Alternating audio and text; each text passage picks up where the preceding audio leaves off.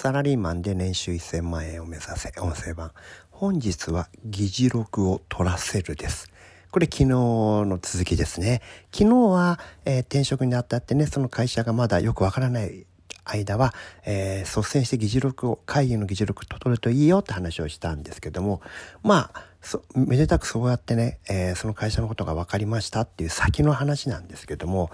え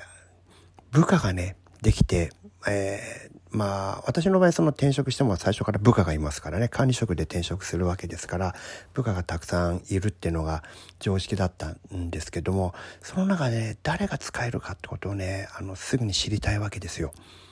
やっぱり、ね、その部下全員賢いわけじゃないですから、えー、濃淡がありますよね。え、優秀な人とそうでない人違いがあるわけでそれをね正しく把握するってことは非常に大事ですよね。それをねどうやってたかっていうと僕は順番に議事録を取らせたんですね。僕が主催する会議でうちの部とかのねそういうグループの会議で、え順番に誰かにこう議事録を取ってもらうんですよ。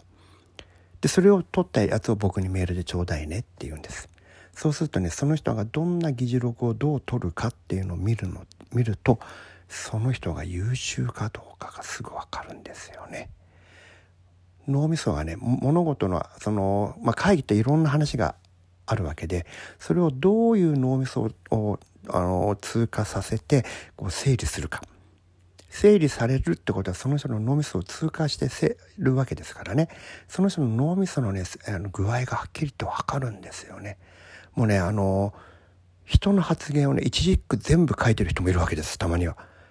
これ全然あの要点じゃないじゃないですかと。A さんこう言いました。B さんこう言いました。それに対して A さんこういうふうに言い返しましたとかね。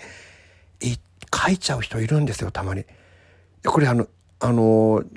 芝居の台本じゃないんだからさ、意味ないでしょってまとめて要点にしてよって言わないといけないんですけども、そういったことすらわかんない人はまあ論外なわけですよね。ところがその整理はするんだけど要点が間違ってる人とかもいるわけですよ。え俺が聞いた僕が理解した話となんか違うことを書いてるんだけどこれどうなってんのって思ったらその人が勘違いしてたりとかねするわけですよね。でそもそもその日本語でねもうあのメールでこう出してもらうわけですけど日本語になってない人がたくさんいます。これすいませんこの文は主語は3つあるんですけど何が本当の主語ですかとかっていうのが分からなかったりかかり受けが間違ってたりもうはっきり何言ってるか分かんない文章を書く人ってこれもたくさんいるんですよ。これねあの10人にその議事録書かせたら全くスタイルが変わりますね。スタイルも書き方もクオリティも千差万別です。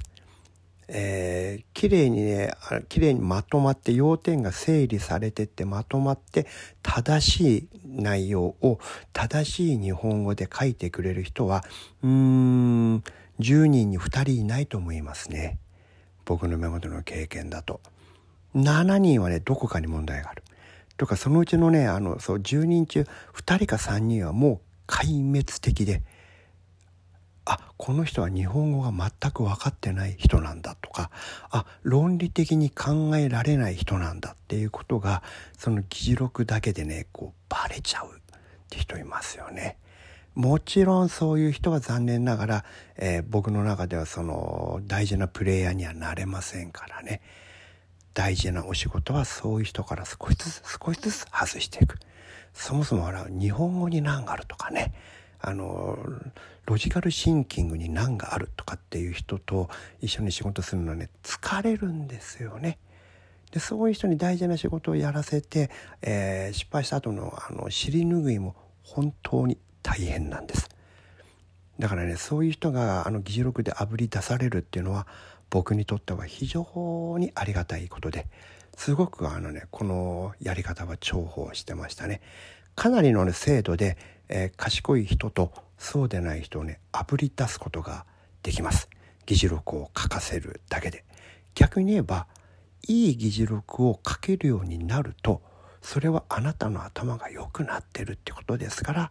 ということは昨日の話に戻ります。議事録を書いてちゃんといいクオリティのものに仕上げるっていうことはあなたの頭を良くすることにつながるということなんですね。ということで、えー、2日続けて議事録の話をしました。今日もお聴きいただきありがとうございました。